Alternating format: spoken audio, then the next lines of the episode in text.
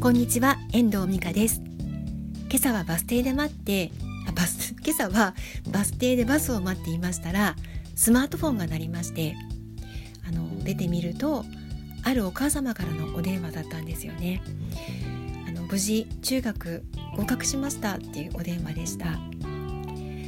私はあの今去年の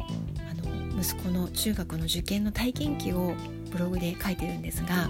その読者の方でもあり、リアルなつながりのあるお母様でもあったんですよね。あのでなんかそれを伺ってあもうあれから1年が経ったんだなっていうふうにあの考えも深くなりました。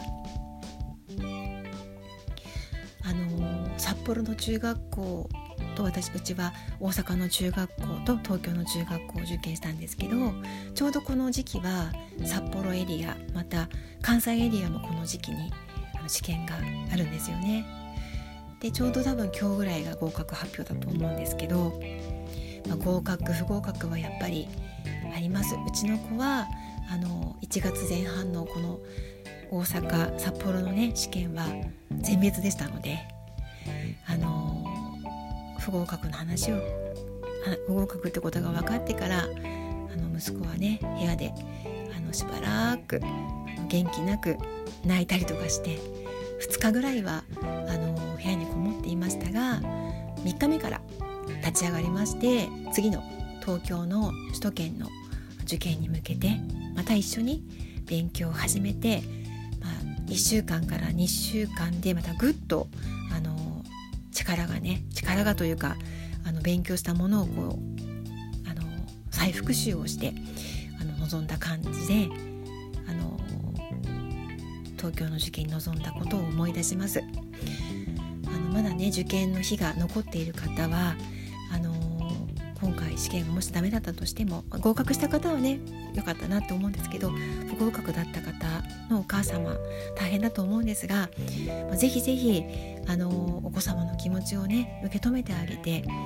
あの少し様子を見ながらあの温かいね言葉をかけながら一緒にねまた次の受験に向かって取り組んでいっていただけば合格する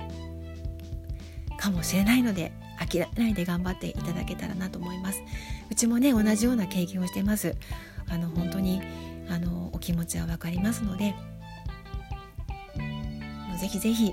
諦めないことですね。あの頑張っていただきたいなって思います。であのうちの子に聞いたんです。あの最後のね東京の中学校の受験の時は何があの一番心に残ってると聞いたら僕はねってお母さんにやるだけやってきなさいっていうふうに言ってもらったことがとっても心に残ってるって。そしたらなんか力が抜けたんだってやるだけやってこようって決められたんだっていうふうに言ってました。ねなんかそんな言葉を聞くと私でも何かねあのー、こんな母ですけどあの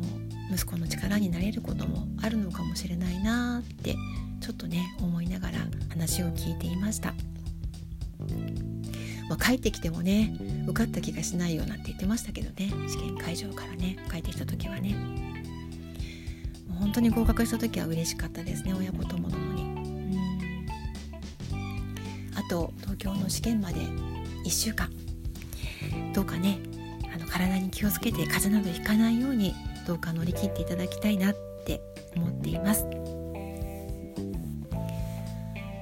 ねこの時期本当に勉強しましたね。1日7時間8時間。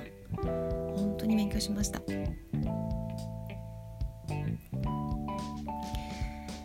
では今日はねちょっと受験生に中学の受験生に向けてのッセージということで合格した方はおめでとうございます。また不合格だった方は次のね試験に向けてあの諦めないで頑張っていただきたいとまた親御さんたちもそこにね力を添えてあの応援していただけいただきたいなって私もあの陰ながらというかブログから応援をしております。今日はこれで終わりたいと思います。最後までお聴きいただきましてありがとうございました。また聞いてくださいね。